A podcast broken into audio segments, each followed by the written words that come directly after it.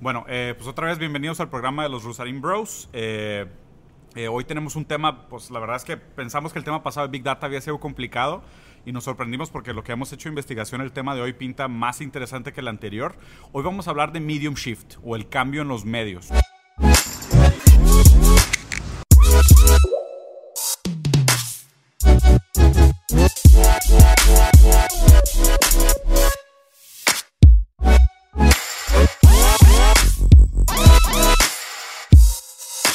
Pues primero que nada, digo, formalizando el formato del debate, la importancia de tener diferentes puntos de vista, agradecerlos otra vez por, por estar aquí juntos. Digo, Mateos, que acaba de regresar de la maestría, este, siguiendo los pasos de Tolkien, viene de, de, de, Londres de haber hecho la maestría en filosofía. Seguro si le pones unos lentes, parece un personaje de, de Harry Potter también.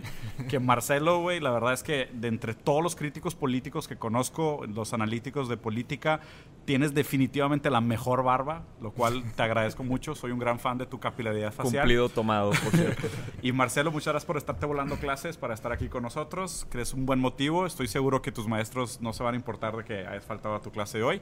Eh, hoy es súper importante la opinión de todos para hablar del cambio del medio, ¿no? Y pues vamos a empezar como siempre con una definición. Eh, sí, para, para, quitar un poco la ambigüedad, como siempre ya tenemos tradición en, cada debate, vamos a, vamos a platicar un poco de la, de la, definición de la palabra medio, ¿ok? Este, medium shift, bueno, shift es cambio, ¿verdad? Pero medium es medio en español. Pero al decir medio nos podemos referir a muchas cosas. Este, el medio puede ser la forma en la que haces algo, la forma en la que haces alguna cosa. Eh, puede referirse al material de almacenaje de datos. Por ejemplo, el medio de guardar mi, eh, un archivo de Word este, se graba en USB, por ejemplo, es el medio. El medio se puede referir a la materia prima de un artista, o sea, óleo, por ejemplo. Eh, o el medio puede referirse al, al, al mediano, al promedio, ¿no? El, el medio.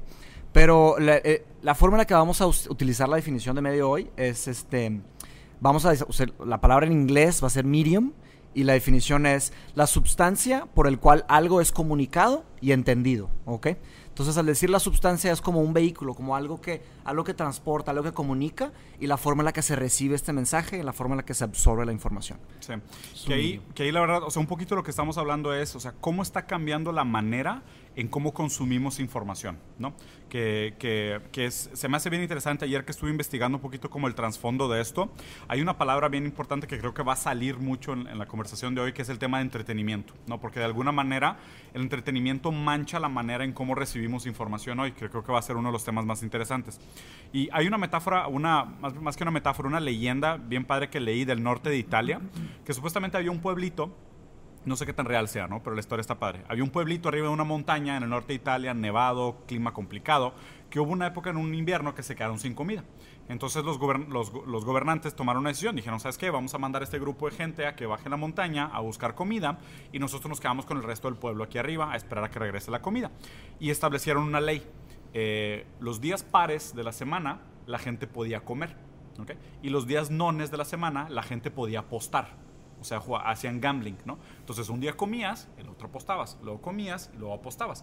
Y de alguna manera eso está bien interesante porque habla de cómo, o sea, había una satisfacción de, de, de la condición humana a través del consumismo, de, de, la, de, la, necesidad de hacer algo, donde pues no, no, había comida, pues había que entretener a la gente, ¿no? Entonces, entretener a la gente es un poco el origen, la palabra del, del, del medio del entretenimiento, y de ahí creo que esa idea se ha venido desdoblando, porque, o sea, si nos podemos a pensar de que, o sea, vamos a regresarnos, ¿no? Y, o sea, una gran historia del medium shift a través de los tiempos contada en 30 segundos es, éramos pues, neandertales, lo que buscábamos era reproducirnos, comer, sobrevivir y darle continuidad a la especie y morirnos.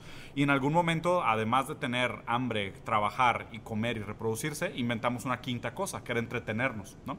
Entonces, a grandes rasgos, lo que pasa es nace el arte, la cultura, la música, la poesía, los juegos, la apuesta, el, reproducirse por placer. O sea, creamos este quinto elemento humano que es el, el entretenimiento y hoy vivimos una pues una hiperaceleración del entretenimiento, ¿no? Que es donde yo creo que el, o sea, el entretenimiento se ha mantenido como este común denominador relacionado a la manera como consumimos información y hay algo bien interesante en la manera como consumimos información hoy, porque hoy lo que estamos viendo es la muerte de los medios formales, la muerte de la tele, la muerte de, los, de las revistas, la muerte de muchos, de muchos eh, medios formales, más que la muerte de la reinversión, la reinvención y cómo está explotando el medio digital, ¿no? Entonces ahí es donde me gustaría cederles la palabra y, escuchar el primer punto de vista. Y creo que Mateos también nos hizo cinco preguntas para guiar la, guiar la conversación. Bueno, eh, les voy a decir las cinco preguntas que, que, diseñé aquí para este tema. Es un tema muy nuevo, de hecho es algo que, que, hemos estado explorando este, algunas personas, pero definitivamente es algo que tenemos que tomarnos nuestra debida precaución, ¿no? Para abordarlo con su, o sea, con, con la precisión que merece, ¿no? Entonces, la primera pregunta, me voy a ir, o sea, también muy general y algunas un poco más específicas al final. Eh, la primera pregunta es, ¿cuáles son los distintos tipos de medium? ¿Ok? O sea, distintos tipos y quiero que, que citemos ejemplos, ¿ok? Eh, la segunda pregunta es, ¿qué tipos de campos son afectados por el medium shift? O sea, ¿qué, qué tipos de campos se, se, se van a modificar, se van a renovar? Este, no sé, marketing, ciencia, política, el cómo nos vemos como individuos, etcétera. La tercera es qué causa un medium shift, este, qué es lo que detona este medium shift que estamos platicando eh, y cada cuánto sucede. Son preguntas difíciles, pero por eso es un debate, o sea, cada quien aporta sus ideas. Este, la cuarta es una pregunta más individual, es ¿en qué me afecta a mí personalmente el medium shift? O sea, ¿cómo nos afecta como individuos? Y la última es una pregunta de urgencia. Es este, ¿corro algún riesgo al no entender este medium shift y al no adaptarme a esta nueva forma de ver el mundo?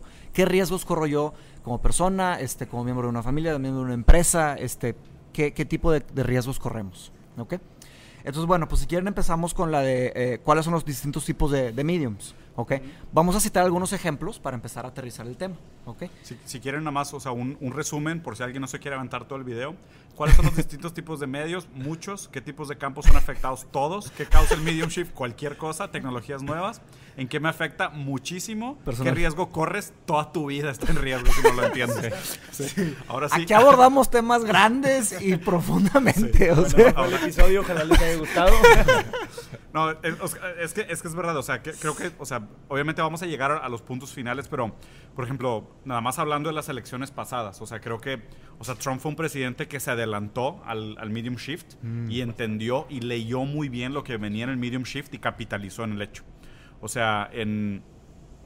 De hecho, o sea, vamos, vamos a abordarlo de manera correcta, pero eso solo para darles una idea de, de, lo que implica ese cambio de medio y de las ramificaciones e impactos que puede tener en nuestro día a día hoy. ¿A qué, cómo, definirías que, que, Trump se adaptó al medium shift? Lo que pasa es que imagínate, imagínate este, hoy, o sea, hoy cuando estamos hablando de medios o, o la, la, manera como yo lo entiendo, porque la verdad es de que, y está bien interesante, porque estamos hablando de un tema que vas a googlear y no aparece nada. O sea, literal, si tú googleas medium shift, no aparece nada. Ni Google sabe de lo que estamos hablando.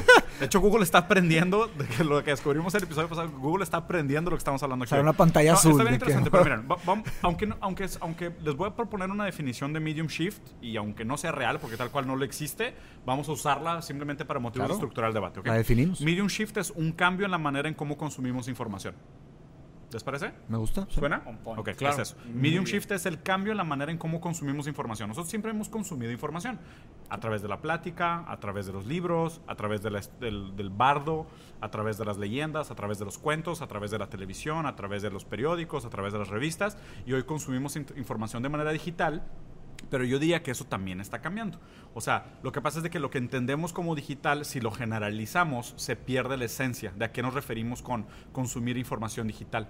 Lo que pasa es, o sea, hoy a través de la aceleración, la escala y la banalización, la democratización del acceso a la información, eso nos está llevando a un medium shift, a un cambio muy, muy radical en la manera como consumimos información. Porque, o sea, piénsenlo así si yo antes tenía un grupo de amigos y yo pensaba que la Tierra era plana, pues mis amigos me iban a decir, güey, estás bien tonto, la Tierra no es plana, ve toda la evidencia que hay.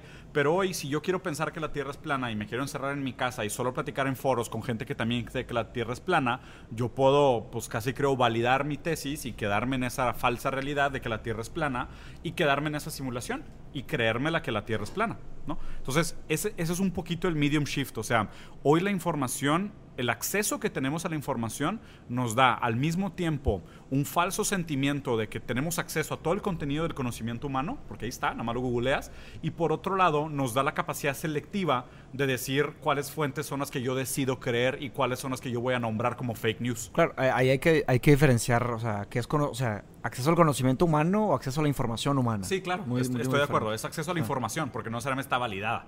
O sea, es acceso a la información que ahí está. Pero el problema es que esa validación tú te la autoatribuyes. Ese es el problema. Ve, lo que hizo Trump, o sea, a grandes rasgos, ¿no? Lo que, lo que Trump hizo con los medios, que me parece que es como un adelantarse al, al, al, al medium shift, es decir, todo lo que yo digo es real, toda la gente que me apoye tiene la razón y toda la gente que me da la contra es fake news.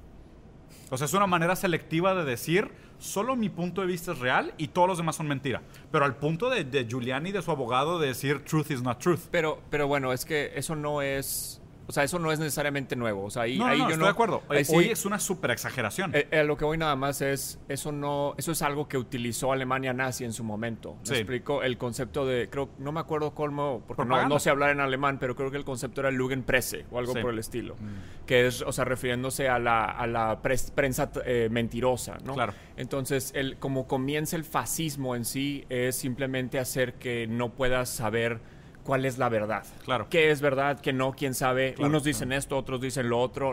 There are no facts. La gran diferencia es que en ese momento todavía había estas restricciones hacia la información. Hoy la información está casi comoditizada. O sea, hoy tú en tu celular cargas toda, toda la información del mundo. O sea, quieras o no acceder a ella. Claro. Tú, tienes el falso sentimiento. tienes la capacidad de acceder a ella. Tienes el falso sentimiento de que si yo puedo googlear cualquier cosa, yo lo encontraría. ¿Me explico? O sea, yo encontraría cualquier cosa. Entonces, en ese primero de que, o sea, ¿cuáles son eh, los diferentes tipos de medios? O sea, hoy la verdad es que cuando hablamos de medio, como este vehículo a través del cual le hacemos intercambio de información, el vehículo es muy difícil de medir y es muy difícil de, de, de framear, ¿no? Porque, o sea, los vehículos a través de cómo consumimos información, pues a través de la gente, boca a boca, canales de YouTube, influencers, press, media, canales, eh, redes sociales, o sea, consumimos información a través de muchos medios, ¿no? O sea, hay muchos medios distintos a través de, lo que, de, cómo te llega la, información.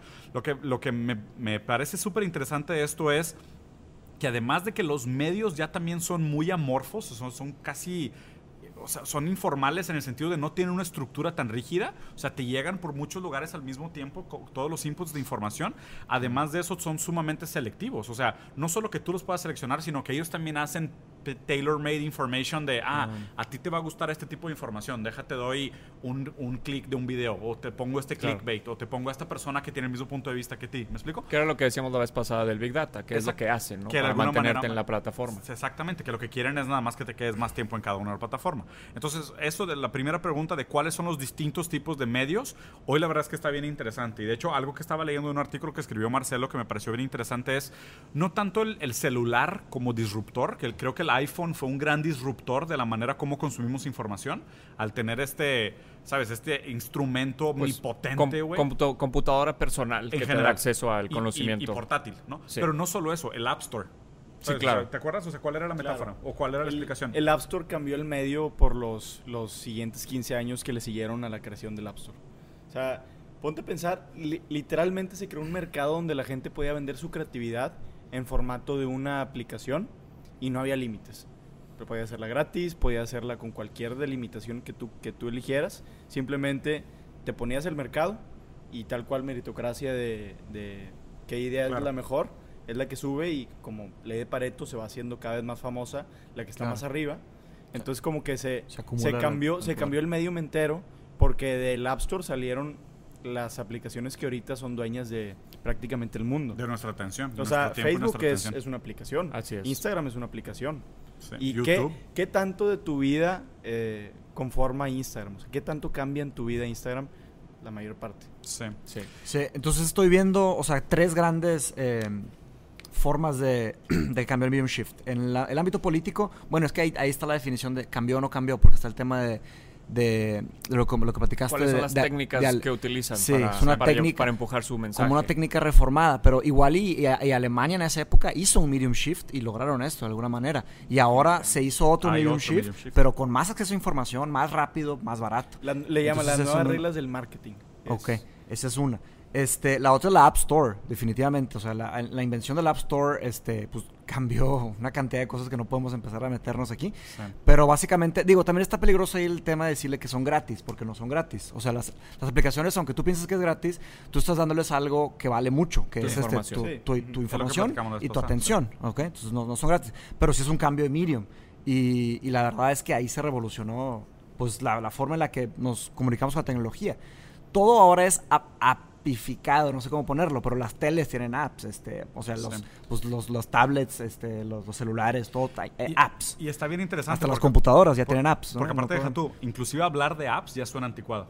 También. O sea, yo ya te diría, y algo que también leí en tu artículo la vez pasada, lo, de, lo de Siri, ¿no? O lo, bueno, lo de Alexa. Es que, es que esto pasa con todo. O sea, lo mencioné el, el episodio pasado, lo del término de ratchet un ratchet es en español, tal vez se le pueda llamar una matraca, que ah, es algo que avanza, y ya no se y regresa. No hay vuelta para atrás. ¿Por, qué, ¿Por qué razón 7-Eleven tendría una aplicación? O sea, ¿qué, qué tanta utilidad le puede sacar la tiendita? A eso, digo, tiene utilidad, obviamente, porque ahí está la aplicación, pero ¿por qué decidieron esa, ese, hacer ese move tan tarde? aparte, que, que, lo hicieron hace... ¿Que la acaban de sacar o qué? Sí, bueno, hace como un año más o menos. Sí, pero súper tarde para... Entonces, eso habla de... Y eso comprueba que existe un ratchet. Se están, yo me imagino los altos, a los ejecutivos, a los que están tomando decisiones y dicen, bueno, a ver, ¿qué está de moda? ¿Qué se usa hoy? ¿Qué funciona hoy? Que esté comprobado por la historia de los últimos cinco años, no sé. Las aplicaciones. Ah, bueno, entonces hay que tomar esta decisión y no se dan cuenta de qué repercusiones va a tener sobre su... No, y, y, está cañón, o sea, cómo, cómo eso, o sea, eso para mí se me hace bien interesante como la tangibilidad de lo que es un medium shift. O sea, y, y de hecho, te soy sincero, la vez pasada que lo habías dicho en el programa anterior no había entendido lo de la matraca y ahora ya me quedó claro. Porque, o sea, es de que, por ejemplo, y, a mí me toca, o sea, toda la gente con la que platico y trabajo mucho con emprendedores es de que, oye, deberíamos de tener un app. O sea, y todo el mundo pregunta, güey, vendes paletas orgánicas de nieve. O sea, ¿para qué quieres un app? ¿Sabes? No, no, no, pero pues es que todo el mundo tiene apps. O sea, necesitas un Necesito app. tener una, o sea, sí, o sea es, es, casi. Es el medio en el que se mueve todo Exacto, es el medio en el que se mueve todo ahorita. Está bien interesante. Pero luego está, está bien raro porque todos estos late adopters, o sea, toda esta gente que viene tarde a la ola, o sea, porque el App Store tiene 15 años, ¿no? Y o sea, el hecho de la appification of the world es de que, pues como todo lo, todo lo importante en tu vida lo cargas en tu celular, si tienes una app de una marca o de un modelo de negocio, pues quiere decir que es importante para ti. Y por consecuencia, si no existe una app de mi modelo de negocio, mi modelo de negocio no es importante. Entonces está bien raro porque, o sea, ese simplemente es la decisión lógica de un ejecutivo de decir, sí, 7-Eleven necesita una app, pero cuando realmente, o sea, las aplicaciones son prácticamente nulas. O sea, pues, ¿para qué? O sea, la idea de la tiendita de conveniencia es que yo paso, me paro y compro lo que necesito y continúo mi camino. No es como que ah, estoy en el baño, déjame hablo el app de 7-Eleven para ver si hay descuentos en el café, ¿sabes? Es como que no, no, esa información no me es relevante en ese momento, pero, pero es que así es el medio. Entonces te sientes casi obligado a estar ahí. Que me imagino que en su momento, cuando pasó el medium shift de la televisión, todo el mundo decía, oye, necesitamos un comercial. Oye, pero es que, ¿qué ven? No, pues soy una funeraria. No, necesitas un comercial. O sea, necesitas promover tu producto. y en el momento anterior, que también lo leí en tu artículo, era de que, oye, cuando empezaron, no sé, las mueblerías, ¿no? Hace 200 años. Y llega el vecino a la mueblería y le dice, oye, ahora el, el, medium shift son los flyers. Si tú no tienes un flyer, trípticos, ¿cómo la gente va a saber de tu producto si no tiene flyers? Porque todos los días reciben flyers en su casa y no hay un flyer sobre muebles. Nadie va a comprar tus muebles. y de repente es, güey, necesito poner fotos de mis muebles en un flyer para vender muebles. Y está interesante porque, o sea, eso, eso es el medium shift, ¿no? Y creo que, o sea, es bien difícil de, de, de, aterrizar este concepto. Era uno bien complicado, pero imagínense, o sea, de contar historias con una guitarra en una plaza pública, en un castillo medieval. O sea, ¿cómo ha, evolu cómo ha evolucionado ese storytelling humano? De repente, oye, pues las mueblerías necesitan trípticos para vender. De repente, todo el mundo necesita un comercial en la tele. Todo el mundo necesita un canal de YouTube. Todo el mundo necesita un app en, en, App Store para, para estar. Y, o sea, ¿y qué sigue? O sea, ¿cuál es el próximo nivel? ¿Qué es lo que decías de, de, Alexa. Digo, tal vez sea muy difícil pues, ver qué sigue, porque, o sea, adivinar qué sigue, no, no somos eh, Como se vale. digo. Pero hay algo que siempre ha prevalecido alrededor de todos los medium shifts. Siempre ha prevalecido el storytelling. siempre ha sido un factor, un factor clave para que un, un medium sea, sea exitoso. Exitoso, exactamente. O sea, no puede existir algo sin storytelling porque es la manera en la que el humano aprende. Toda la información, tú, tú te estás contando historias constantemente eh, inconscientemente o tal vez preconscientemente sobre el lugar donde estás parado. Por eso mismo ahorita no estás con el miedo de que se vaya a caer el techo y te vaya a matar. Porque la historia que te estás contando inconscientemente es, bueno, estoy en este lugar que está diseñado por personas que están capacitadas para que confías en todo lo que hay. Exactamente. Entonces, el storytelling es gran parte de, de, nuestro sistema nervioso, por así decirlo. Digo, no, no, no se puede explicar de esa manera, pero eso también habla de que cómo, cómo se creó el, entretenimiento. Porque si, fíjate, si el storytelling fue lo que es lo que asegura si un medium va a tener éxito o no, porque existe el entretenimiento. Ah, bueno, entonces por el entretenimiento existe porque los humanos nos estamos proyectando, nuestras necesidades las estamos proyectando sobre esta relación que tenemos con un medio. Sí, y, ahí es donde creo que está interesante el tema de storytelling como común denominador en el medium shift, ¿sabes? O sea, siento que el storytelling, no como habilidad humana, pero simplemente como, o sea, el storytelling, y, suena un poco poético, pero es, es, es de alguna manera como la empatía verbal, ¿sabes? El decir, hay gente que tiene habilidad de contar historias o presentar la información de una manera que es más accesible o más empática hacia la gente que está recibiendo esa información, ¿no? O sea, el storytelling empezó con los bardos. O sea, el bardo era, ¿sabes? El que tenía la guitarra y llegaba al pueblo a contar la historia sobre el caballero que había derrotado al dragón. La lírica, ¿no? Entonces, ese storytelling ha ido mutando a través de la historia, ¿no? Y, y, se adapta al medio. Creo que la forma en cómo transmitimos información siempre está de alguna manera atravesada por el storytelling, pero el problema es que se filtra por el medio en donde se cuentan las historias. O sea, era muy distinto contar historias con una guitarra en una plaza pública a contar historias en un Insta Story. ¿Sabes? O sea, el storytelling sigue existiendo. El problema es que el medio a través del cual contamos esas historias ha sido un poco diferente, ¿no? Pues es que en eso entonces, o sea, lo que podríamos decir es que lo que hace el medium shift es que modifica la forma en la que nos comunicamos y por ende modifica el lenguaje. Exactamente. Y, eso quiere decir entonces que, o sea, ahorita que nos preguntábamos cómo, cómo afecta el aspecto político, cómo afecta el marketing, pues ahorita que hiciste el comentario de si no quieren ver el video completo, afecta todo. Eso es, afecta todo porque afecta el lenguaje. Exactamente. Y el lenguaje es la base de, de absolutamente toda comunicación, de toda interacción humana, ¿no? Exacto. Hay, hay una frase, perdón, hay una frase que explica justo lo que acabas de decir, Andrés, que es nuestros lenguajes son nuestros medios, nuestros medios son nuestras metáforas y nuestras metáforas crean el contenido de nuestra cultura, que es, es, una progresión, ¿no? Es qué hay primero, que es el lenguaje, en dónde se, se, proyecta el lenguaje, que es en los medios, es donde se proyecta, y qué causan los medios, pues causan un cambio en la cultura. Ahora, ahí hay que tener cuidado eh, con el tema de, lenguaje, porque o sea, no todos los mensajes se pueden comunicar a través del mismo medio. O sea, hay, hay diferentes tipos de mensajes que se comunican con diferentes tipos de medio. Este, por ejemplo, en el libro 1984 de George Orwell, eh, que es una distopia este, en donde, como una distopia comunista, en donde todos son observados, este, tienen, inventan un lenguaje. O sea, el gobierno... O el 2018. Inventan un, un lenguaje. ¿Sí? Se puede hacer una metáfora directa. Una o sea, traza una línea directa. El gobierno inventa un lenguaje que se llama eh, doublespeak. ¿Ok? El doublespeak es el lenguaje oficial de 1984 en donde todos tienen que hablar, o sea, todos tienen que hablar ese, ese, ese tema. Este, y dentro del doublespeak está el INSOC, que es el lenguaje en donde las personas se lanza un diccionario anual, ok, el gobierno lanza un diccionario anual y dice, miren, ahora estas son las palabras que se pueden usar. O sea, si cachamos a alguien usando otro tipo de palabra, simplemente va para la cárcel, preso, o sea, o, asesinado, ok. Entonces, eh, algo que nota el personaje principal de 1984, que es el narrador, él dice que la observación que él hace es que cada vez el, diccionario está más delgado. O sea, cada vez hay menos palabras. Y digo, les voy a quemar una parte del libro, pero en una parte en donde lo agarran, él ya se mete a platicar con la Secret Police y hace cuenta que ah, eh, la Secret Police le empieza a revelar, le está diciendo de que, mira, esto es, tú crees que somos, o sea, tú crees que somos ignorantes, nosotros estamos haciendo esto adrede. Esto es un, es un método para, para controlar a nuestra población para la forma en la que, mientras menos palabras uses, mientras más simple sea la forma en la que te comunicas, mientras menos sofisticación haya, menos formas vas a, vas a, lograr de elaborar tus pensamientos, menos formas vas a, menos vas a, vas a luchar contra lo que te estamos, estamos este, feeding, con que te estamos alimentando, y menos vas a poder revelarte. ¿Me explico? Entonces, como que la simplificación del mensaje también tiene tiene un, un lado... Ese lado negativo. Ese lado negativo, exacto. Por algún motivo, este, todavía las, las ideas más complejas que se, que se descubren en, el campo científico, en el campo filosófico, en el campo psicoanalítico, las, la complejidad de las ideas se hacen de tal complejidad porque necesitan tal complejidad.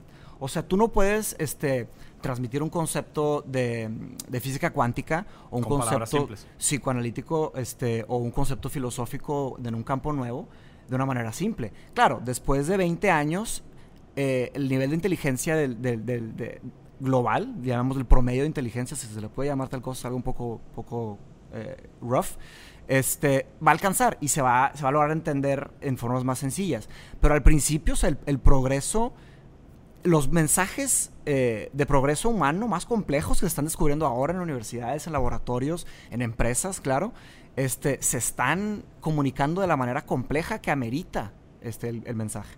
Entonces, este, el medium shift tal vez es como una, pues montaña, o sea, los mensajes empiezan de cierta complejidad y se van, se rolando hacia arriba y se van simplificando de cierta manera. Pero no, no necesariamente, o sea, el medium shift es donde están si le podemos llamar a la, la, economía de atención, donde más hay más atención, tal vez donde es más sencillo, más fácil, más rápido, más digerible, que qué son los memes. O sea, todos entendemos el medio más digerible, la metáfora más visual, medio segundo te toma entender un meme. Pero ahora, ¿cómo se hace el progreso de... No, pero, ahí te va. ¿Me y, explico? Y, creo que hay algo bien interesante. O sea, vamos a suponer que los memes son el nuevo, el nuevo medio. Okay. O sea, supongamos por un segundo que los memes sustituyen YouTube, la tele y Facebook. ¿Ok? ¿Los memes? Sí, los memes. O sea, meme como lenguaje. ¿Por qué? Porque ¿qué es un meme? O sea, un meme es, haz de cuenta, como la, la, gota esencial del contenido comunicativo que tiene un simbólico, que tiene un significado, un significante y una cadena de significantes. ¿okay? O sea, esa gota, esa extracción es el, es el, es el, es el significado más puro o es el, el, representante más puro del contenido de un mensaje que se puede mandar. ¿no? Y es digerible, instantáneo eh, universal, relatable, o sea, los buenos memes, ¿no? O sea, porque también hay de todo. Pero vas de cuenta, tú pones la rana Pepe y inmediatamente, o sea, el, tipo, no tiene que decir ni siquiera palabras. Te transmite un sentimiento. Sí, o sea, ya transmite una serie de cosas, pero obviamente está colgado de una cadena de significantes, llevamos rato ya de contexto, ya la asimilamos, ya la tenemos, ya la tenemos en, en, ese sentido. Y de hecho, o sea, la palabra que acaba de escribir, o sea, son, los memes son símbolos. O sea, son símbolos que tienen pues un significado, un significante, tienen un contexto, tienen una relación con nosotros experiencial, o sea, te has familiarizado con el símbolo de ese meme a través de los tiempos y ahora puedes usar el meme para comunicar una información a un tercero partiendo de una base de un común denominador. Como tu conferencia, que con memes. Aquí hay algo muy interesante porque la frase que dije es, nuestros lenguajes son nuestros nuestros medios y nuestros medios son nuestras metáforas. Esta, esta transición es súper importante porque no es lo mismo un lenguaje o un medio. Y un medio no es lo mismo una metáfora. Entonces, ¿qué, ¿qué, significa eso? El lenguaje que tú quieres comunicar por medio tu, en, a través de tu medio no va a llegar hacia el otro lado donde tú quieres que llegue de la misma manera. Se crea una metáfora. Por ejemplo, el, lo que, como, lo que este, platicaste ahorita de los papers científicos. Si tú quieres comunicar una idea elaborada, tienes que hacer un, un, artículo tienes Que formalizarla. Formalizarla. Ahora, ¿qué pasa ahí? Eso es, tu idea es el lenguaje. Lo que tú quieres comunicar es lo que vas a poner en un paper científico. Y lo, el paper científico es el medio. Claro. Ahora, ¿qué pasa cuando el medio se vuelve la metáfora? ajá. Es, en este, en este contexto es las escuelas, que son sistemas eh, eh, formales. formales y tratan de como que, como que reprimen al, al estudiante, hacen asociar la idea de un paper científico con algo malo. Exactamente. Entonces ahí la metáfora está, está estigmatizada. Está llegando a... Ahí te va. Y hay algo bien interesante. O sea, aquí de nuevo confundimos el, el, la forma con el contenido. O sea, de cuenta tú dices, si está en un paper, tiene que ser información eh, formal. ¿Sabes? Porque, no, no, no, no, no, Yo, sé que, yo sé que no, obviamente. Es lo que se cree. Pero es lo que se cree. Esa es la metáfora. O sea, la metáfora es si lo lees en un libro, le da cierto valor, ¿no? Pues en un libro, bueno. Sí, sí, Depende de la editora metafóricamente, el metafóricamente, o sea, te, lees un libro y dices, oye, alguien se tomó el tiempo de escribir un libro sobre esto y publicarlo, tiene que significar algo. sí, pero también está la idea de Voltaire. La idea de Voltaire es, es, este, el mundo no puede, uh, the world can't get enough of uh, little bad, uh, little bad books and more good books. Claro. O sea, pero, pero ahí está. Y lo interesante de lo que dice Marcelo porque hay es libros esto. que son completa basura. O sea, Exactamente, pero el problema es que a nosotros nos han enseñado a respetar el libro, porque el libro de alguna manera es como una metáfora de permanencia. Se o de- respeta esa forma. Exactamente, se respeta la forma. O sea, da, da una, Porque da, una un da una sacrificio. cierta, da una cierta validez de permanencia de contenido, ¿no? Porque, o sea, tú formalizas contenido en texto y lo imprimes y dices, pues esto permanece, más allá del sonido de mi voz. Y- porque y- el sonido de mi voz es, es efímero. Si yo digo una palabra al aire, yo digo de que, ¿sabes qué? Yo creo que le quedan cinco años a Facebook. Pues a lo mejor nada. Pero deja publico un libro sobre le quedan cinco años a Facebook y la gente me va a tomar tal vez más en serio. Eso está cambiando. Eso es parte del medium shift. Porque hoy la voz está siendo grabada, está siendo documentada y tal vez tenga más permanencia, más impacto y más permeación cultural que los libros. A ver, que la palabra impresa. pero- el podcast, eso- podcast está haciendo eso ya hoy. O sea, los De- podcasts están metiendo hoy. Sí, ¿de dónde, de dónde viene esa, esa, como, o sea, por qué el humano se permitió a sí mismo llegar a este punto en el que creemos que si algo está en un libro es porque tiene Valor. validación? Sí. Porque se ha repetido a lo largo de la historia, igual que el storytelling. Sí. Siempre hemos creído que lo que se talla en piedra es permanente, porque tenemos esta percepción como la piedra, como algo que nunca se va Sí, como algo a- estático. Algo estático. Entonces lo mismo es esta, esta idea de materiali- materializar una idea nos da como que este entendimiento nato, porque está en nuestro sistema nervioso, de creer que es algo validado y tiene valor. No, y aparte deja tú, o sea, el ser humano necesita esas seguridades. O sea, tú necesitas construir tu percepción de realidad y tu estilo de vida alrededor de cosas que te puedes agarrar. O sea, eh, Pero, hay, espera, hay mu- espera. hay mucha, hay mucha, o sea, hay mucha, digamos que, tensión en, oye, pues es que no te agarres de nada, porque aunque lo que está escrito en los libros puede ser todo mentira, de que, órale, todo lo que he estado leyendo es mentira. No, no necesariamente, o sea, pero sí te tienes que cuestionar todo. Ahora, ¿por qué creo que lo que dijiste hace rato de, de la era de la posverdad, por así decirlo, que las personas que se pueden encerrar en su casa y decir yo creo que la Tierra es plana y nadie me va a sacar de aquí y van a creerlo, ¿por qué creo que hacia allá va el medio? Creo que hacia, hacia allá va el medio, ¿Hacia dónde? hacia la era de la posverdad. O sea, una, una era en donde la gente... Verdad selectiva. O sea, Creen lo que quieren y ya. Ajá, ¿por qué? Porque tienen el contexto adecuado para Tienen creer eso suficiente y reafirmarlo. evidencia. me, para- puedo, me puedo aislar de la verdad. Ah, ¿Por, Claro, qué, claro. por qué creo que va hacia allá? Porque si te pones a pensar, el hecho que estemos aquí haciendo un podcast significa que estamos materializando este conocimiento. Este punto de vista. de cierta sí. manera. Entonces, ¿qué pasa en un mundo donde la metáfora es la gente que materializa por medio de videos, podcasts, li- libros, papers? Selecciona, selecciona Ajá. su verdad. Entonces va a empezar a tener un peso como una piedra, Sí. este tipo de contenido. Entonces, ¿qué, qué va a pasar?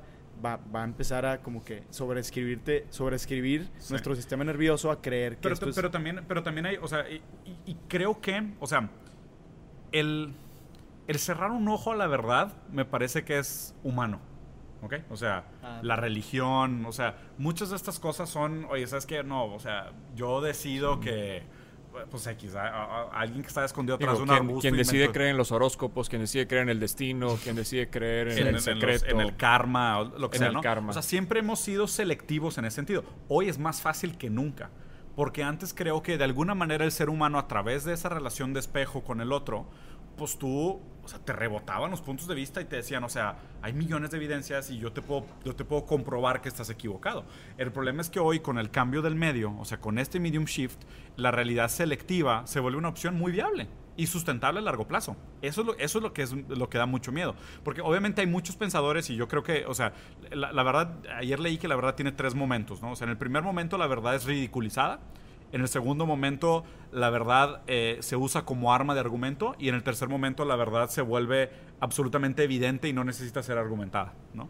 Pero, pero hoy, hoy lo que pasa es de que no, y, y ni siquiera sé si esta, si esta lógica se está rompiendo para la verdad, pero lo que siento es de que hoy una persona puede vivir en esta posverdad o en una verdad selectiva donde yo decido cuáles son mis fuentes de lectura, quiénes son mis amigos, cómo es mi estilo de vida, cómo son mis fuentes de información y yo decido la realidad que a mí me conviene o la que más se me acomoda o la Sí. que más quiero.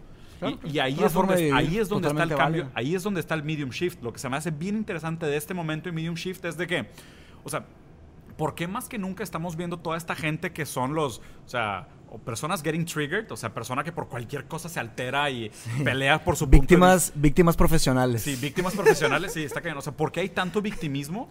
O sea, al o sea, ¿por, Ah, qué, es- por qué hay tanto victimismo? O sea, ¿por qué hay toda como Ya, esta como esta, como esta cultura en internet de tipo proteger a capa y espada y de una manera casi violenta. White Knights.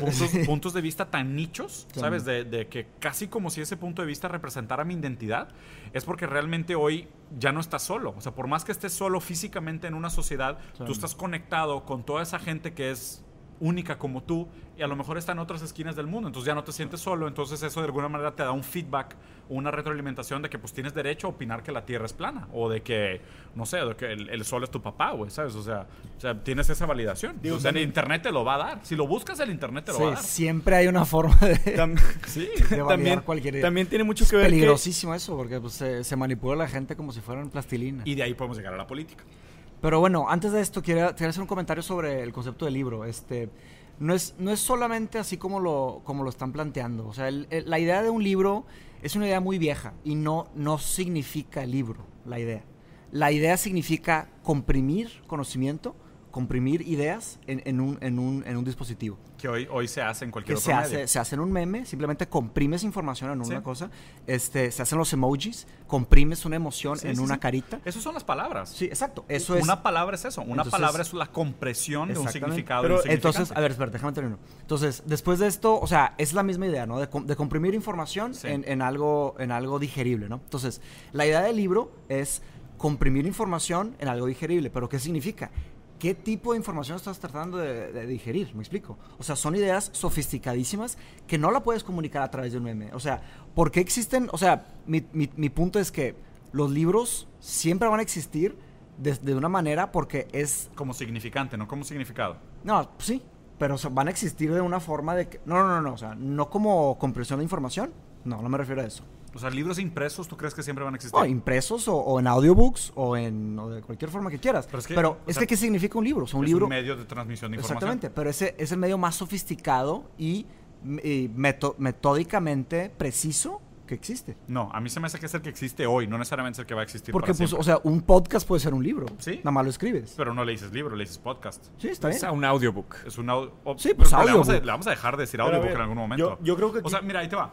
o sea, el botoncito ese que aparece en Word para grabar tus archivos, estoy seguro que 90% de la gente que le pica no sabe ah, que es un disquete. Pero espérate, o sea... En algún momento, el símbolo del libro va, va, va a ser como parte icónica de la historia, pero ya no va a tener ningún significado en la vida pero, real. Pero lo que yo, yo digo es que la, o sea, la sofisticación de las ideas y la forma, o sea, está hablando aquí, o sea, ¿cómo íbamos a hacer toda esta discusión? pero esto no es un libro. No, no, pero o sea, la sofisticación de las ideas compresas, o sea, la idea vieja que estoy diciendo. Sí, por eso, por eso, digo, el significante permanece, el significado no. Pero, o sea, no hay forma, por ejemplo, ¿cómo te podrías comunicar? O sea, con, o sea, ¿cómo te puedes traer conocimiento de 400 años atrás para ahora para que puedas digerirlo. Pues Hoy tiene que ser a través de libros, porque hace 400 años no había nada más. ¿Sí? 400 más adelante estoy seguro que la información no va a venir a través de libros. ¿Seguro? No, pues la información, o sea, no necesariamente la información va a venir a través de libros. Por eso mismo. Pero ciertas e-, formas... Esa es, parte del medium shift. Ciertos, o sea, por ejemplo, un, un, paper, tipo un, un, ensayo, o sea, la, ciencia, la ciencia se va, a continuar haciendo de cierta manera así. No sé, en 400 años no creo. O sea, a través de los... Bueno, pues, es lo que estamos diciendo ahorita.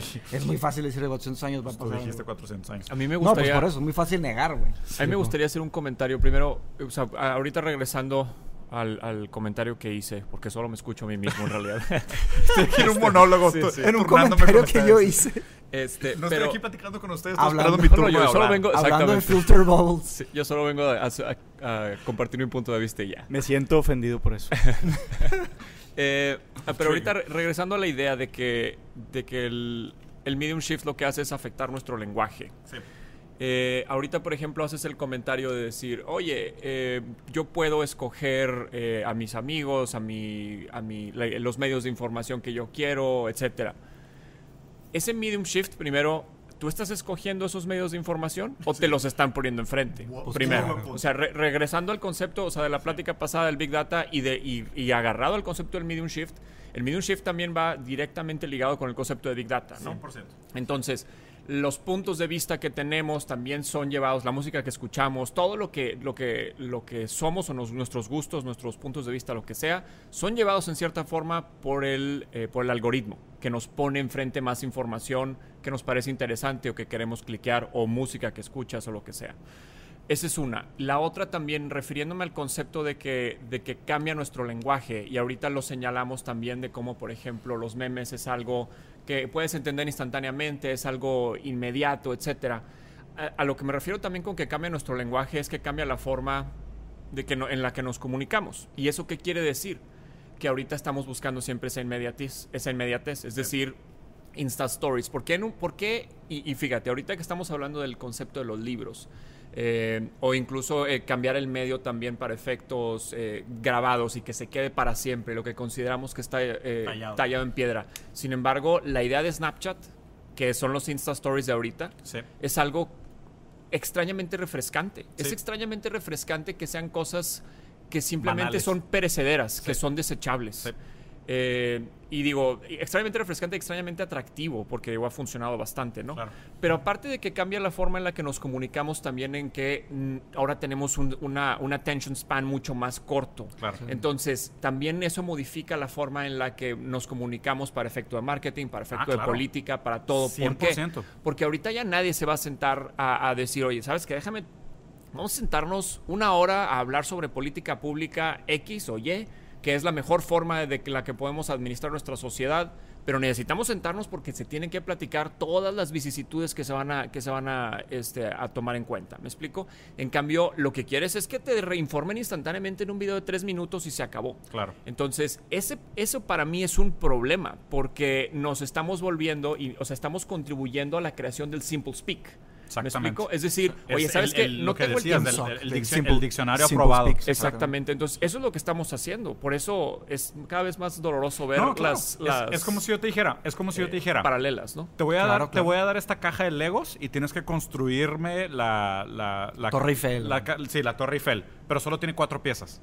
Exacto. ¿Cómo, ¿Cómo, construir la Torre Eiffel con cuatro piezas? O sea, no se puede. Por eso, por eso mi punto, la sofisticación del lenguaje. Es fundamental. Y no hay nada de evidencia que bueno, es que ahí está, ahí es cuando se está dividiendo, hay un parteaguas. O sea, no tenemos nada de evidencia que se va a reducir la, el, volumen de, en cantidad y en calidad de, la información de, conocimiento sofisticado. Sí, eso no implica. No hay evidencia. No, ya sé.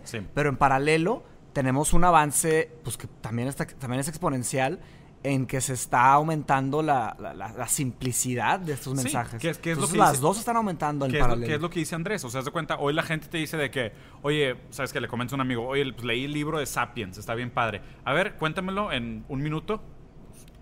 No se, puede, ¿sabes? Pues es que ahí te estás metiendo algo más, más complicado. Pero, pero ahí está la gente. Pero ese es el punto. ahí es el punto, porque ahí está la gente. O sea, la gente quiere de que o sea, si realmente tienes una gran idea o un brillante modelo de negocio, explícamelo en un minuto. O sea, y a mí me pasa, o sea, Casa Nomo, donde estamos grabando este video, cada vez que alguien me pregunta de Casa Nomo, me dice, pero es que, ¿qué es? Claro, claro. que no, o sea, te tengo que explicar. Y, o sea, es complejo porque es un modelo de negocio que tiene. No, pero no, estás pero, comparando. Pero, estás comparando. No, yo sé. Espera, déjame que, estás comparando un modelo de negocio con la historia de Big History del ser humano. O sea. No, tú lo estás comparando tú. Yo no lo dije así. Lo acabas yo, de comparar. yo lo que dije es, en general, la gente está consumiendo información de una manera que quiere todo en bite size, súper digerible, lo más simplificado posible para mí. Así es. Ahí es donde está la humanidad. Ah, está la demanda por, por sí, la demanda ahí está. Está una demanda de cosas sencillas, de digeribles. Sí, pero hecho, de hecho Snapchat la demanda de cosas digeribles. que, duela menos, que sea más rápido, que sea más menos fricción. Que no va para atrás. O sea, lo interesante es que no va para atrás en el sentido de, oye, de repente, no, no, no, no, ¿sabes qué? No, qué flojera estar viendo películas, regrésame todo a libros. Al revés, o sea, hoy es todo adáptame a las películas y si jaló la película, adáptalo a un corto y, ¿sabes? O sea, es como que todo lo estamos haciendo como snackeable. Haz de cuenta que estamos pasando de la comida al snack, estamos pasando de la información a, bite size. ¿Tú crees que eso es bueno? No, definitivamente no. Es que depende. Eh, no es bueno cuando se mete mucho el término de todo tiene que ser un, show entertainment. Un, ¿Cómo, cómo se llamaba? Un, show business. Todo tiene que ser show business. O sea, el, término show business vino porque la televisión se convirtió de ser un, medio para compartir cosas de discurso, información. O sea, un espectáculo. ponte a pensar, o sea, los noticieros. Prendes la televisión, ves una persona bien feliz y muy bonita o atractiva que te está diciendo noticias que no tienen nada que ver con tu vida personal. Nunca vas a hacer nada al respecto con, lo, con la información que estás ni siquiera la estás recibiendo y no digiriendo, porque no te dan espacio para que la dijeras. Y, o sea, tú ves a las personas, ni siquiera se, ellos se la creen, ni, dicen, mataron a una persona en este lado y con una sonrisa en la cara. O sea, qué, qué cinicismo está, está viendo, sí, pero eso, eso sale porque, o eso se crea porque estamos en un modelo de entretenimiento. Buscamos entretenimiento. Es un show sobre noticias. Nos sentimos, nos ah. sentimos informados raramente después de ver las noticias. Hay una, idea muy padre del, de, no, el que, no el que creó TED, porque TED fue una conferencia en California que era Technology, eh, Entertainment and Design, este, y creció un poco, una, vez al año, eso era TED. Y luego un inglés este, compró TED y la compró por algo así de que... 20 pesos. Sí, de que 2 millones de dólares y ahora vale de que 2 billones. O sea, tipo, digo, me estoy bañando, pero algo así. Entonces, este, él dio un, un commencement speech en, en, Oxford y haz de cuenta que hablaba sobre, sobre Internet. Él decía de que, que el Internet que creamos es un Internet este, que está diseñado para el lizard brain que está diseñado para nuestros, nuestro cerebro, cerebro primitivo, que es impulsivo, que se concentra en las emociones, que se concentra en la agresión, que se concentra en entretenimiento. Y él dice que las personas están quejando de lo que está pasando con la privacidad, pero también somos cómplices de esto. O sea, nosotros, cada clic que damos, estamos pidiendo un Internet impulsivo. O sea, cada clic que damos, cada scroll que damos, estamos prediendo la demanda del Internet, del Internet este, del Lizard Brain. Y él dice, él dice, estaría muy bien, o sea, mi, mi idea con TED era hacer un formato de cierta forma digerible, pero que las personas empezaran a consumir algo de contenido mínimo que tenga algo de validez. O sea, traemos, traemos expertos que saben hablar en público, los ponemos en un stage y luego los mandamos al medium que es, el, que es YouTube, ¿verdad? Y él, él dice que, pues que le gustaría en un futuro, o sea, consiguiéramos construir un internet para nuestro prefrontal cortex, o sea, un internet en donde las personas buscan y te respetan tu atención. Y de hecho es una, una idea que, que, está creciendo bastante en Inglaterra, que ya están haciendo, un amigo mío, es, él es, tiene un PhD en neuroscience y se aventó con unos colegas un nuevo tipo, él no le llama social media, él le llama communication platform en donde la plataforma de comunicación te respeta tu attention spam, te pone tus textos, o sea, no hay banners, no hay, ¿sabes? O sea, no hay un algoritmo que está este, calculando fríamente, o sea, a través de tus impulsos. exacto, no se está metiendo tu lizard brain para darte contenidito así de con cuchara, ¿verdad? O sea, es un es una communication platform en donde se llama Lyra, de hecho. Este, les voy a poner el link ahí para que lo chequen, pero básicamente es este pues una forma de comunicarse de una manera más más directa. Claro que puedes postear fotos y todo, y luego, pues ahí se vienen muchos problemas. Pero bueno, no hay un algoritmo que te está, tipo, metiéndose tu mente para, para darte comidita a tu lizard brain. Es para tu prefrontal, prefrontal cortex, que es el cerebro más, más, este, más actual, o sea, la parte del cerebro más moderna. Creo, creo que ya nos brincamos un poquito de estructura, pero sí hemos tocado muchos de los puntos. Ahorita ya estamos hablando de cómo eso nos afecta personalmente. O sea, que está, que está bien, o sea, me parece, me parece un buen ejemplo que es, o sea, cómo esto nos afecta personalmente y la verdad digo, y es algo que he tratado de repetir casi de manera cíclica en todos los programas que, que, hemos grabado, es la importancia de la autocrítica y el autoconocimiento, ¿no? O sea, ¿en qué te afecta esto personalmente? Antes de que te des cuenta, y digo, voy a hablar de esto de manera personal, o sea, antes de que yo me diera cuenta, todo mi feed de YouTube, de Facebook, de Instagram, o sea, de todos los contenidos que consumo, estaba, haz de cuenta, como reflejando mis intereses, pero de una manera casi viciosa. O sea, igual que Netflix. O sea, te avientas. Todos han tenido ese sentimiento. Te avientas un documental en Netflix y sientes que Netflix nada más te sugiere documentales. Ves un video de una cosa en YouTube y sientes que YouTube solo te sugiere ese tipo de cosas. Y el, y el conocimiento tu crítica es de alguna manera decir, oye, pues, si está ese, este cambio en medio de la manera como yo, yo recibo información y tiene este ciclo vicioso de la red, el medio lo que quiere es mi atención. Y yo lo que quiero es gratificación instantánea, es un ciclo vicioso que se autoalimenta y escala muy rápido. Y las repercusiones que tiene esto es lo que decíamos antes, o sea que hoy por hoy una persona puede seleccionar su posverdad construirse su verdad alrededor de clics selectivos o de fuentes de información selectivas y obviamente eso también nos lleva a un lugar altamente manipulable y muy lejos del, de realidad, o sea, muy lejos de la verdad. Ahora, las personas que se esconden en sus, este, sus posverdades tienen todas las de perder en el aspecto de que tú al encerrarte en una burbuja, tú dejas de comunicarte con X, Y, Z, K, Y, o sea, con una cantidad de personas porque te da miedo que te van a destruir tu mundo. Pero al revés, las personas que, que están dispuestas a escuchar puntos de vista complicados, a, reformar sus formas de ver el mundo, tienen todas las puertas abiertas y tienen más gente con quien comunicarse y más como rebotar ideas. O sea, de hecho, por eso la filosofía se hace en diálogos. La filosofía no se puede hacer como un monólogo. Exacto. Pero a veces eh, el diálogo es tan largo y tan sofisticado y tan complejo que no se puede usar eh, la voz. Se tiene, que, se tiene que escribir un tomo como La República. La República son 10 libros. Platón la escribió. Y, y, luego Aristóteles escribió otros 10, 15 libros. Y la única forma que ellos tenían de comunicarse con personas que los entendieran era escribiendo estas máquinas de tiempo que le llamamos libros. Ahora, estoy, estoy de acuerdo con lo que tú dices, que las máquinas de tiempo van a cambiar. Pero lo que yo digo que no va a cambiar es la sofisticación y la complejidad de una idea, de una idea sofisticada. Eso no, hecho debe ir en aumento. exacto, y eso está en aumento. Déjame más, déjame más termino. Hay personas que nacen y y tienen un, nivel de complejidad en sus mentes que simplemente nadie que está vivo hoy los va a entender. Hay personas que son así. O sea, Platón fue uno, Nietzsche fue otro, Schopenhauer fue otro, Einstein fue otro, eh, Isaac Newton fue otro. Son personas que realmente le dan un cuchillazo a la esquina del conocimiento del mundo y lo empujan. O sea, se van hacia allá y luego los vamos catching up despacito. Pero entonces, ¿qué es lo que hacen? Con esa idea vieja que les la platiqué. despacito. Hugh despacito, dos. Memes. Pero bueno, mi punto es que hay personas que son, como, imagínate una montaña en dos dimensiones, o sea, una silueta de las montañas. Y hay personas que son un pico. Y esos picos, nadie platica con ellos. Se tienen que pasar 500 años para que alguien más platique con ese pico. Entonces, este, pues, usando otra vez el ejemplo de Nietzsche, eh, fue, súper controversial Nietzsche. O sea, hasta ahorita estamos empezando a desenterrar muchas de las ideas. Se usó de manera muy mala, o sea, muchas formas, o sea, hasta, hasta que Walter Kaufman, una persona que dedicó su vida entera a estudiar a Nietzsche y él era alemán y se fue a estudiar a, Estados Unidos. Se dedicó a traducir, esas personas lo entendieron. y solo así se comunicaron las, los picos de ideas. Me explico. Vamos a suponer esto.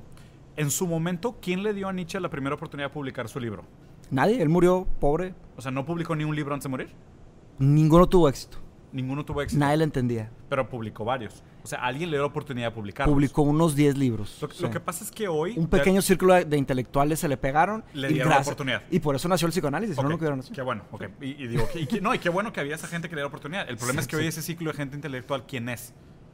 Esa es una pregunta que... Y, la, y, la, manera como se valida el medio es, es casi una antítesis de cómo se validaba el medio en su momento. de acuerdo. Los influencers, ¿ok? Ese, es el tema. Ahí está el peligro. Hoy el ciclo de, el círculo de curaduría de contenido es gente que no entiende el valor de las ideas profundas. Pero, a grandes rasgos. Estoy de acuerdo. porque se valida con el celebritismo. Vamos a suponer así.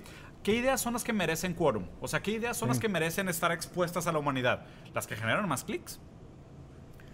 No, las más profundas, no las mejores, no las más críticas, no las que nos van a hacer avanzar como humanidad, las que generan más clics. El problema es que en este filtro de, curaduría de conocimiento, porque el medio, el, medio de alguna manera se está protegiendo como medio, no como contenido. O sea, el medio lo que quiere es perseverar y quiere recaudar más atención, más clics y más atención. ¿no? O sea, eso, eso, es lo que el único que el medio quiere. El medio existe para perpetuarse, ¿no? Pero entonces el medio promueve y los algoritmos promueven el contenido que le ayuda al medio, no al contenido. Te, te, voy a decir por qué no me da miedo eso que acabas de decir. No me da miedo por, pues primero por un concepto de que tenemos, o sea, cada que nace una persona crece, o sea, todos tenemos una cantidad de, de conocimiento comprimido en, nuestro, en nuestras mentes. ¿Cuando naces o cuando creces? En las dos, o sea, desde que naces hasta que, te, hasta que te mueres, o sea, tienes una cantidad de conocimiento comprimido y está latente. Entonces, cuando algo te llama la atención, no es un accidente, o sea, no es un accidente que algo se hace pop. Entonces, es una cantidad de, de, de, factores que de repente generan una cantidad de clics, pero eso va en sintonía, en armonía con el ethos del mundo. O sea, y el ejemplo que te voy a dar para esto es Jordan Peterson.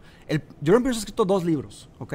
El primer libro, Maps of Meaning, fue un libro para académicos, o sea, para psicólogos y para scientists, o sea, y, era un idioma súper complejo, sofisticado, porque merecía la sofisticación, ¿ok? El segundo libro, de 12 Rules for Life, Jordan Peterson lo escribe a partir de una idea que él tuvo gracias al Internet, ¿ok?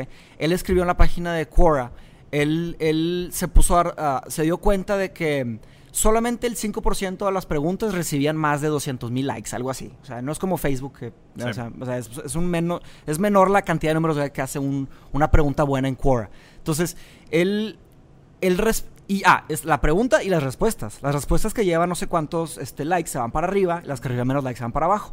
Entonces, alguien preguntó, eh, la, pregunta, la pregunta era, ¿cuáles son los 10 tips para vivir una vida mejor? O sea, para vivir una buena vida. Y Jordan Peterson se tomó su tiempo, hizo una respuesta y dio 10, 10 parrafitos, ¿no? No era un libro, pero eran 10 parrafitos. No eran sofisticados, tampoco eran simples. Y su respuesta empezó a subir, subir, subir, subir, subir por los clics. Y, ahí, y ahí es un tema que hay sabiduría en los números. O sea, aunque sea gente tal vez que tienen una mente, o sea, más simple o no tan sofisticada como la de Jordan Peterson, un intelectual, él entendió el ethos global y dijo, aquí hay un tema que requiere atención. Entonces de ahí nace, de, esas, de esos 10 párrafos que él escribe y recibieron, llegaron al, al 5% percentil de todas las preguntas, del, del, pool de preguntas y de respuestas de Quora, es, un, es un buen, una buena medición, una buena estadística. Y dijo, aquí hay algo. Y se aventó el 12 Rules for Life y se transformó en un bestseller en mil charts, en, en Amazon el más vendido. ¿Me explico? Entonces ahí es cuando él, pero él, él fue uno, un académico que entendió el medio. ¿Me explico? Hay muchos académicos que se encierran y nadie los lee tanto como a Peterson, ¿me explico? Y él, y él, su segundo libro, está escrito con un nivel no tan sofisticado como Maps of Meaning, o sea, está escrito, su target es el público general, y está haciendo mucho progreso. Se me hace muy interesante que los intelectuales, tal vez el trabajo de los intelectuales, hacer ese tipo. Esa es una nueva, una nueva raza de intelectuales que escuchan qué está pasando con el mundo y no se encierran en sus, la típica metáfora del Ivory Tower, la torre de marfil. Entonces, ahí es un pecado, o sea, un, crimen que se está cometiendo, me explico. Y, y, está bien porque Jordan Peterson empezó un ratchet nuevo, empezó una nueva matraca que ahorita se llama el Intellectual Dark Web. Digo que, bueno, lo empezó Eric Weinstein y, su hermano. este, pero entonces, no me da miedo que la sociedad... Es que hay, una frase que dice, la televisión es un medio que encourages shallow conversation, que, promueve la conversación vacía y por ende promueve una sociedad vacía, igualmente vacía. Entonces, no me... Tú, tú dices, ¿qué pasaría, o sea, en una sociedad donde, donde no se hablen de libros, ya no se hablen de vaya, de ideas, sofisticadas. el medio sea a base de oferta y demanda de ideas pop, por así decirlo, no me preocupa, porque realmente sigue habiendo esta, esta plataforma increíble que son los podcasts, que son los, audiolibros, que son videos en YouTube, que también están siendo impulsados por una oferta y demanda fuertísima que se compone por memes, porque quieras o no, ver los videos de Jordan Peterson es estar consumiendo memes de una manera un poco más complicada. ¿Por qué? Porque están hablando de political correctness. ¿Qué es political correctness? Estar hablando del contexto del, mundo. ¿Qué es un meme? Hablar del contexto del mundo. Claro que necesitamos un podcast entero para hablar de memes. Ah, Definir memes y Pero es lo mismo consumir, consumir el contenido pop de Jordan Peterson que consumir un meme pop de, de la sociedad shallow, ¿no? Yo, también Entonces, creo, yo, también creo, que Jordan Peterson se adaptó al medio, ¿sabes? Y, la verdad es que no hagamos la confusión. O sea, el medium shift no hace más ignorante a la humanidad. Hace, hace que... Hace ¿De acuerdo? Que, ¿De acuerdo? O sea, simplemente lo que, lo que sí creo que sí, sí hace el medium shift es que hace que es más fácil ser un, ser un ignorante aislado. ¿sabes? O sea, creo que es lo único que pasa con el medium shift. Invariablemente, o sea, la gente que busca conocimiento y busca debates y busca conocimiento crítico lo va a encontrar. O sea, porque, de nuevo, ahí está, es lo bueno del Internet. Hay una omniaccesibilidad a la información. Pero por otro lado, esa misma omniaccesibilidad también te permite encerrarte en un self-feedback cycle con, Big Data que te está nada más retroalimentando lo que tú quieres escuchar. Entonces, nada más para, para terminar el...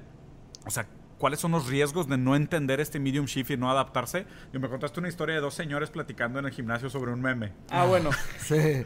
Esa fue una historia que estaba, estaba en el gimnasio. Dos personas, dos señores estaban hablando.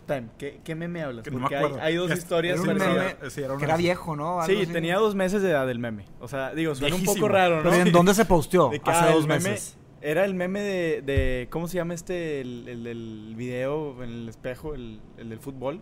El, del ah. Sage. Ah, Era un meme Sage. Y el comentario, digo, no, no. X, lo que El señor dice que, oye, estaba hablando de Paula Rojas, de la esposa de Sage. Y estaba contando este meme como si fuera la gran maravilla y como si fuera un meme nuevo a otro amigo señor en el gimnasio. Y, y lo único que escuché fue esta frase, quote unquote, que fue no, pues si aguantaste la mazacuata del sague, puedes aguantar cualquier cosa. Entonces empiezan a reír los dos como si fuera un chiste de, primera. Entonces me puse a pensar y dije... Ya no se cuentan chistes. Increíble, o sea, es un meme que tiene dos meses de edad. Y suena raro decir un meme de dos meses de edad como si fuera un bebé, ¿no? Pero... No, es viejísimo. Al contrario, es viejísimo, yo sé. Es viejísimo. ya, ni, te acuerdas. Pero está raro referirse a un meme como si fuera una persona que tiene dos meses de edad, ¿no? El punto es que se me hizo interesante cómo este, esta brecha generacional ah. indica bastante este, qué tipo de contenido vas a consumir. Ahora, otra cosa de la que quería hablar es la ecología del medio.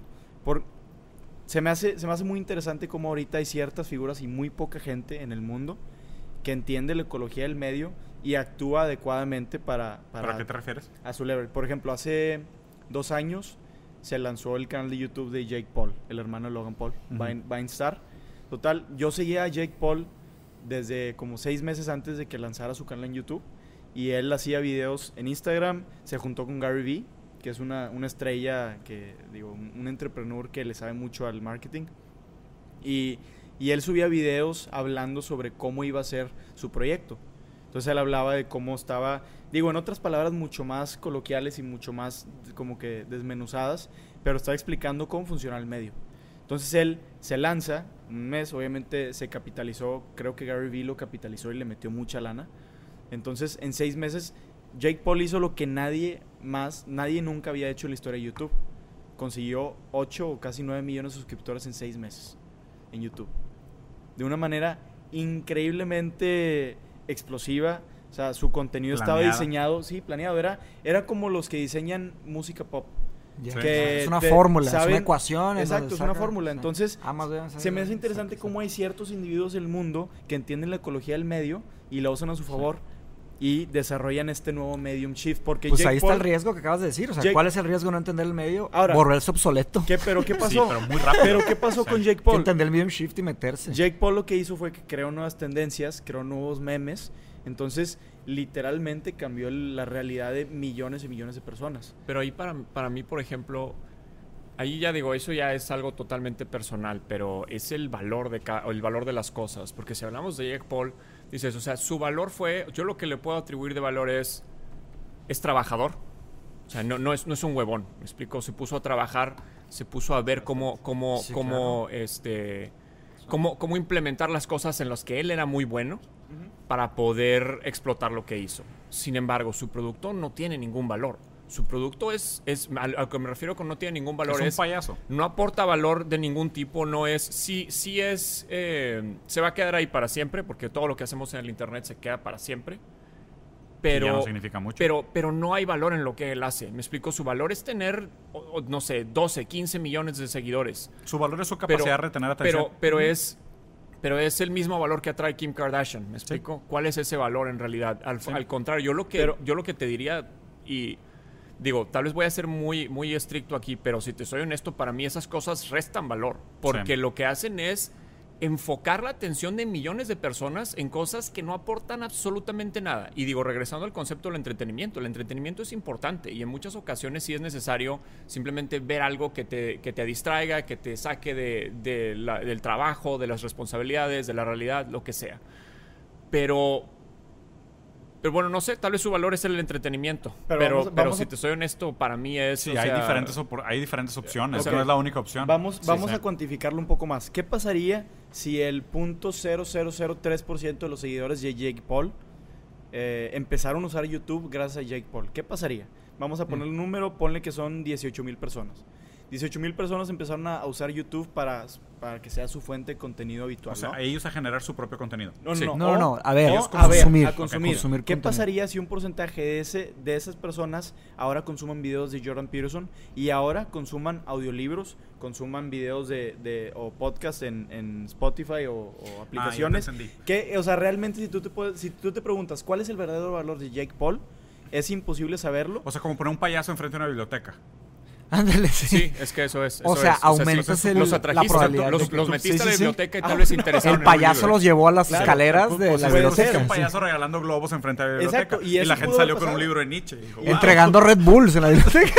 eso pudo haber pasado, entonces no hay manera de que lo sepamos. Pero a ver, ¿Qué, ¿Qué, es lo que está pasando sí, pero aquí? Esos son unintended consequences. Eso no es lo que él busca. Yo no creo que era la intención para Eso es importante. Si no lo pero hizo más o menos, si no lo hizo YouTube también es un gateway drug. Se, lo puedes ver así también. Pues es que, de nuevo, pero yo no creo que, que YouTube tenga la, la, nobleza de decir, déjame te direccionar a contenido de valor. El, el, algoritmo te agarra y te va a dar más basura. El algoritmo simplemente lo que quiere es que cómo le hago para mantenerte otros cinco minutos. No, lo, lo que si sea. Es basura, te va a dar más El contenido no importa. El contenido le es completamente irrelevante. Lo único que quiere es tu tiempo de atención. A tu lizard brain. O sea, te va a dar más de lo que tu lizard brain pide. No, no importa. Solo quiere tu tiempo de atención. O sea, de la manera más fácil. De, eh, es como el agua. Va a encontrar la manera más simple de retener tu atención durante más tiempo. Claro, son tus impulsos, tus emociones. interesante, interesante que dices que es como el agua, porque el cerebro humano también funciona de esa manera. El cerebro también siempre sigue el path of least resistance, siempre.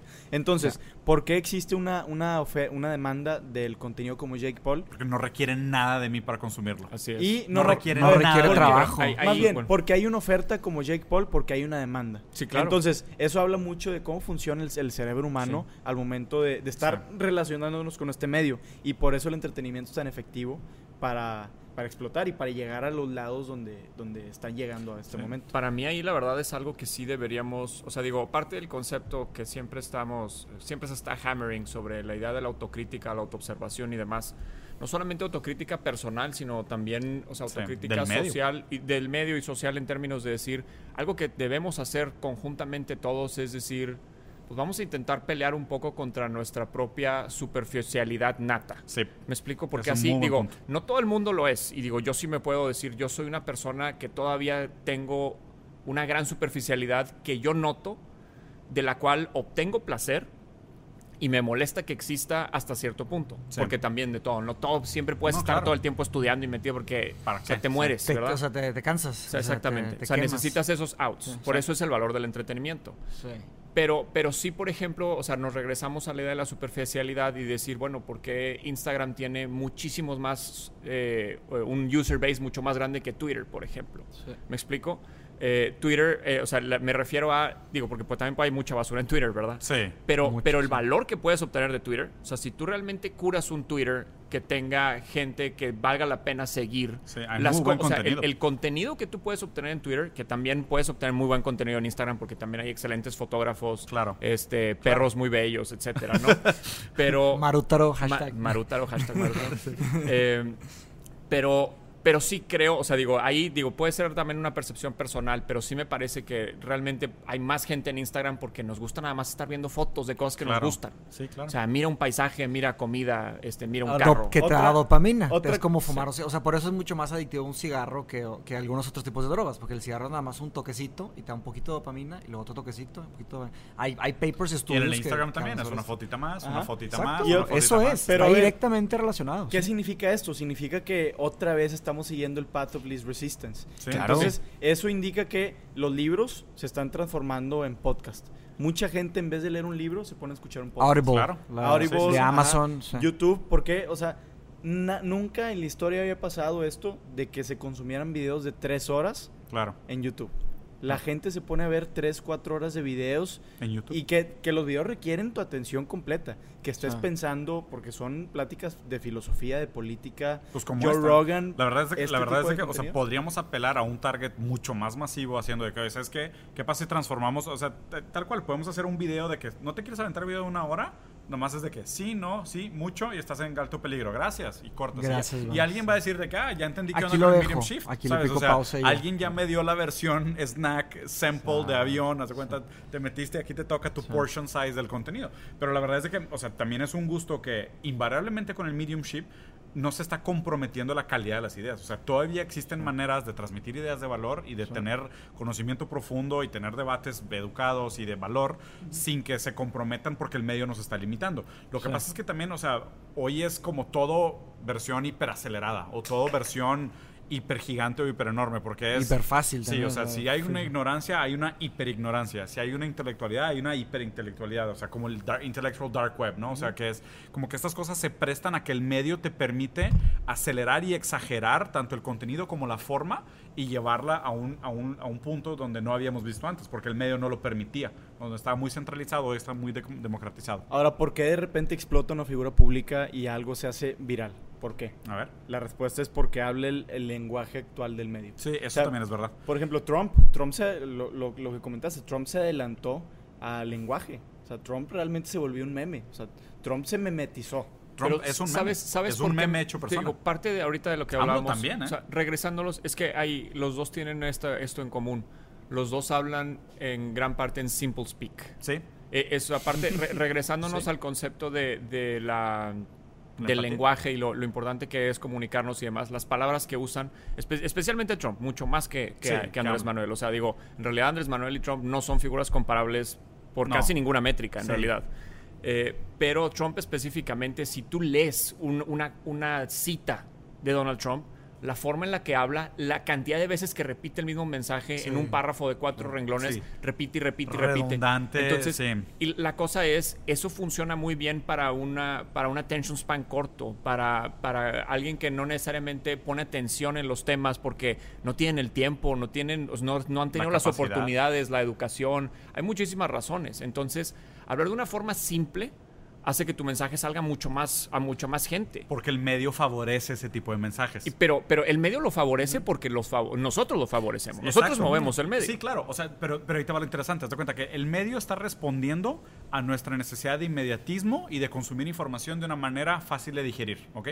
La gente que entiende que el medio favorece ese tipo de mensajes manda mensajes que fácilmente se diseminan y se viralizan. Claro. Entonces, eso es lo que se refiere Marcelo cuando dice, o sea, Trump se adelantó al medium y dijo, a ver, si estamos en un momento donde todos los algoritmos favorecen este tipo de contenido basura, déjame construir toda mi campaña en formatos contenido basura porque se van a hiperviralizar. Y él mismo se transformó en un icono del contenido banal y viral que se diseminó en Internet como una plaga que te, yo te seré honesto, yo no creo que lo hizo a propósito. o sea, aquí a lo que voy es esto. Eh, nada más voy a comentarlo. Él, él, exacto. Él como persona. él, no es una estrategia que él diseñó. Yo Lo que sí es que, y ese, o sea, el valor que él tiene, porque yo no creo que es una persona inteligente, pero lo que sí tiene. No, no, no, inteligente no, él no, Él como persona no. No, él no es inteligente. Lo que sí es, lo que sí es, digo, esa es su opinión, ¿verdad? Pero lo que sí es es que es un excelente vendedor.